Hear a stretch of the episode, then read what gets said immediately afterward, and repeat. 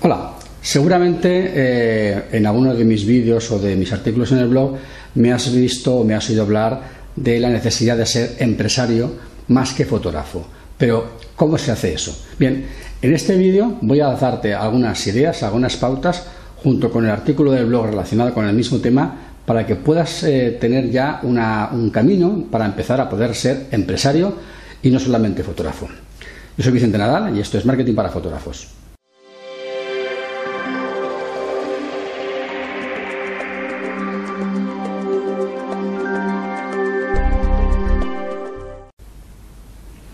Bien, lo primero que tienes que pensar es qué diferencia a un empresario de un simple fotógrafo. Básicamente la diferencia es la toma de decisiones. Normalmente el, simple fotógrafo se dejará llevar por la realidad, por, las circunstancias de, su negocio y no será capaz de tener información necesaria para eh, tomar decisiones estratégicas que hagan mejorar su negocio. En cambio, el empresario hace lo contrario. Primero parte de información que ha recuperado o que ha capturado o que ha guardado, analiza esa información y en función de esa información y de sus objetivos de negocio toma decisiones que eh, modifican el modo en que marcha su negocio. Esto es algo que es fundamental porque si no tienes un objetivo, si no tienes un mapa de dónde estás, va a ser muy difícil que traces un camino para llegar a ninguna parte. Imagínate que tú eres como una especie, digamos, de, excursionista. Puedes ir por el monte básicamente sin, sin mapa, sin brújula y sin destino y no sabes a dónde vas a llegar, o puedes tener un mapa, tener una brújula, tener unas herramientas y saber dónde estás y a dónde quieres llegar. Esto el empresario lo hace analizando datos, datos que tiene que capturar. Por ejemplo, ¿qué datos tendrías tú que analizar en tu negocio para eh, mejorar? Pues básicamente cuánto te cuesta producir eh, tus trabajos, el coste de la hora, tus eh, beneficios brutos por reportaje, cuántos reportajes haces, por qué canales te vienen los clientes y qué canales te producen más clientes y de mayor calidad. Es decir, no te tienes que conformar con tener trabajo y tener clientes. Tienes que analizar qué tipo de trabajo tienes, qué calidad de trabajo tienes y cómo tomar las decisiones. Voy a ponerte un par de ejemplos bastante sencillos para que te des cuenta la diferencia que hay entre ser fotógrafo y ser empresario. Por ejemplo, ante la opción de compra de una óptica nueva para tu equipo, el fotógrafo normalmente argumentará, oye, pues es que mira, pues que es una óptica especial, es fantástica, es de muy buena calidad, muchos compañeros la tienen, se hace con ella una fotografía fantástica y bueno, y con esto voy a conseguir eh, hacer unas imágenes pues con una eh, con un ángulo diferente y, y fin, esto es, es que, es que lo necesito. El empresario analizará fríamente el coste de la óptica, analizará fríamente si esto le va a permitir subir los precios de su trabajo o trabajar más deprisa, perder menos fotos. Eh, ¿Cómo va a rentabilizar esa inversión? Si no encuentra la manera de rentabilizarla, directamente no la comprará.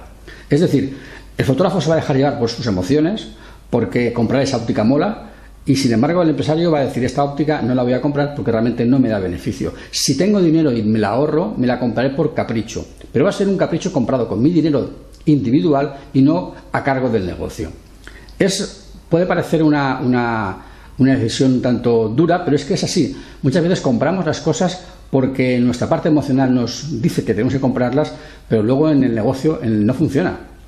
Y como no funciona, eh, ves siempre muchos compañeros que compré no sé qué, compré esta óptica, compré este flash y al final no lo he usado y, lo vendo después de un año sin haberlo usado. Entonces, ¿para qué lo compraste? No analizaste bien como empresario que no necesitabas comprar eso. A veces es preferible invertir en un ordenador más potente, más rápido, que te permita procesar las fotos en la mitad de tiempo. Por ese tiempo que ahorras procesando las fotos, sí que lo ganas de verdad. Eso sí que es beneficio. ¿Vale? Entonces, en el artículo del blog tienes 10 elementos que tienes que tener en cuenta para poder dar ese paso de ser fotógrafo a ser empresario. Pero básicamente todos esos pasos se basan en que tengas tiempo para poder analizar esos datos. Y seguramente puedes encontrarte ahora en la situación que dices, mm, yo no tengo tiempo, yo trabajo 10, 12 horas diarias de lunes a domingo simplemente produciendo fotos. ¿Dónde saco yo tiempo para ser empresario? Bien, tengo que decirte que si estás, si estás en esa situación, el primer paso que tienes que dar es subir tus precios. Y esto es muy sencillo. Si tú ahora estás facturando X y con eso estás viviendo bien, medio, regular, lo que sea, pero para producir ese, dinero necesitas trabajar 10-12 horas diarias todos los días de la semana, todos los días del año, quiere decir que estás trabajando de más para obtener ese dinero. Tienes que estar trabajando menos para producir el mismo dinero. Y trabajar menos horas para producir el mismo dinero implica subir el precio. No hay otra regla de tres. Es imposible hacerlo de otro modo. Si por ejemplo estás haciendo ahora, pongamos que haces fotografía de boda y haces 25 bodas al año y estás en esa situación, es que tendrías que estar haciendo a lo mejor 20 o 18, pero cobrando las más caras. Si hicieras muchas menos bodas o algunas menos, cobrando las más caras, tu nivel económico seguramente se mantendría, pero tendrías más tiempo libre. Piensa que en este momento estás trabajando una cantidad de reportajes, X los que sean, y que te ocupan una cantidad de tiempo excesiva. ¿Eres capaz de reducir el tiempo para producir ese trabajo? Si no eres capaz de reducirlo, la única solución que te queda es hacer menos trabajos. Y para tener menos trabajos y mantener tu nivel de vida, solo puedes subir el precio. Por lo tanto, lo tienes claro. Si en este momento no tienes tiempo y el dinero que tienes es el suficiente o el justo para vivir, tus precios son excesivamente bajos, debes de subirlo. Otra cosa diferente es que no seas capaz de argumentarlo, que no sepas cómo venderlo a tus clientes, que te cuentes con la dificultad de que tú mismo no te creas unos precios más altos. Eso se puede solucionar también, aprendiendo a vender mejor y subiendo los precios poco a poco. Lo que no puedes hacer es quedarte donde estás. Tienes que modificar tus precios, reducir el número de, trabajo, el volumen de horas de trabajo, para poder dar ese paso a ser empresario. No puedes no ser empresario. Tú necesitas todos los días trabajar siete horas en tu negocio y uno, por lo menos, de gerente. Al menos una hora al día tienes que dedicar de gerente. Si no es una hora al día, acumulas en horas en el mismo día y cada tantos días dedica un día entero o una mañana, pero necesitas ver estos datos que, te, tienes apuntados en el blog, ver los datos, analizarlos y tomar decisiones. Esas decisiones te harán ganar mucho más dinero y que estás ganando ahora, ¿vale? Entonces, piénsalo y analiza tus costes. Necesitas hacer un análisis exhaustivo de tus costes. Necesitas hacer un análisis exhaustivo de las horas que dedicas al cabo del año hacer tu trabajo. Y necesitas hacer esa comparación después con el dinero que ganas para poder saber si tantas horas me dan tanto beneficio, la hora me sale a tanto. Si yo tengo estos beneficios y necesito trabajar menos horas para poder ser gerente, ¿a cuánto tengo que vender mi trabajo? Y entonces estás empezando ya a tomar decisiones que van a modificar eh, tu trabajo y tu modo de ver tu, vida y tu negocio en el futuro. Ese es el primer paso que tienes que dar, hacer el análisis de costes, de horas trabajadas y de, de ingresos para poder eh, ver dónde tienes el problema. Seguramente si haces un análisis de todas tus horas, puedes encontrar que de repente hay algo que te ocupa demasiado tiempo. Redúcelo, eh, mejora la gestión del tiempo. Siempre eh, piensa que un fotógrafo solo puede hacer dos cosas, o subir los precios o trabajar en la mitad de tiempo. Porque el día tiene 8 horas y el año tiene 365 días, tú no puedes trabajar días de 50 horas en 24, por lo tanto, eh, la capacidad de trabajo que tienes diaria es la que es. La única manera de facturar más es aumentando los precios. ¿Vale? Yo creo que te lo, he explicado desde tres o cuatro puntos diferentes y yo creo que te queda claro. Si estás fastidiado, es que te falta tiempo y por tanto tienes los precios bajos. ¿Qué sucede si es al revés? Que tienes poco trabajo y tienes mucho tiempo. Bueno, pues bien, no hay ningún problema. Tienes poco trabajo y tienes mucho tiempo. Entonces, coge ahora este artículo y este vídeo y desmenúzalo. Aprovechalo para potenciar tu negocio. Una de las cosas que son más importantes en la gestión de tu negocio es el análisis de los canales de entrada. Tus clientes te llegan de diferentes fuentes. Puede ser de Facebook, de Internet, de un portal de bodas, de diferentes sitios. No de todos los canales tendrás el mismo éxito de contratación. De unos canales contratarás más y de otros contratarás menos. Si sabes de qué canales contratas más o contratas menos, sabrás qué canal te interesa invertir más para tener más visibilidad. También puede ser que eh, de un canal contrates más, pero esos clientes sean de peor calidad se gasten menos dinero o sean más problemáticos. Entonces a lo mejor te interesa reducir y potenciar otro canal que te da a lo mejor menos clientes pero de más calidad y te pagan más y te dan menos problemas. Eso solamente lo puedes hacer si lo apuntas y lo analizas. Tienes que apuntarte en un sitio, en hoja de cálculo, una libreta, los clientes por canal, de dónde te vienen, si contratan, si no contratan, el porcentaje de contratación, lo que facturan, el porcentaje medio de facturación de cada canal, el tipo de cliente bueno versus malo, qué porcentaje hay en cada canal y a partir de ahí tomar decisiones. Esas decisiones te van a permitir en años sucesivos crecer más en aquellos sitios donde tienes más beneficio. Te cuesta menos ese beneficio y te da más satisfacción y más felicidad. Piensa que la felicidad también es un, objetivo, no solo en desfacturar. Puedes facturar un 30% menos, pero si eres más feliz y vives más tranquilo, a lo mejor merece la pena. Por lo tanto, piensa que analizar los canales de contratación es fundamental.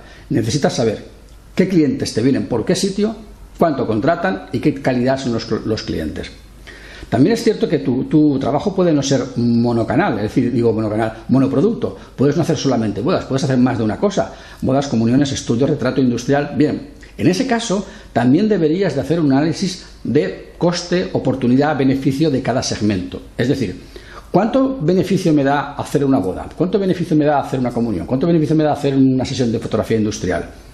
Calcula los beneficios en cuanto a lo que te cuesta gestionar con los clientes, lo que te cuesta gestionar el, producto en sí mismo, entregarlo, cobrarlo, la satisfacción que te produce personalmente y la facilidad de facturación, etc. Al final tú mismo vas a darte cuenta de que hay productos o servicios que te producen más dinero con menos tiempo y con más satisfacción personal.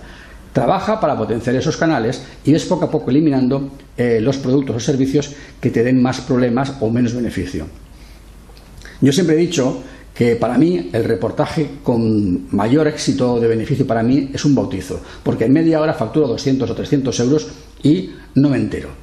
Eh, para mí, si yo hiciese cada fin de semana cuatro bautizos, sería súper feliz, porque el lunes los tengo retocados, impresos, el martes los tengo pegados y miércoles, jueves y viernes no haría nada.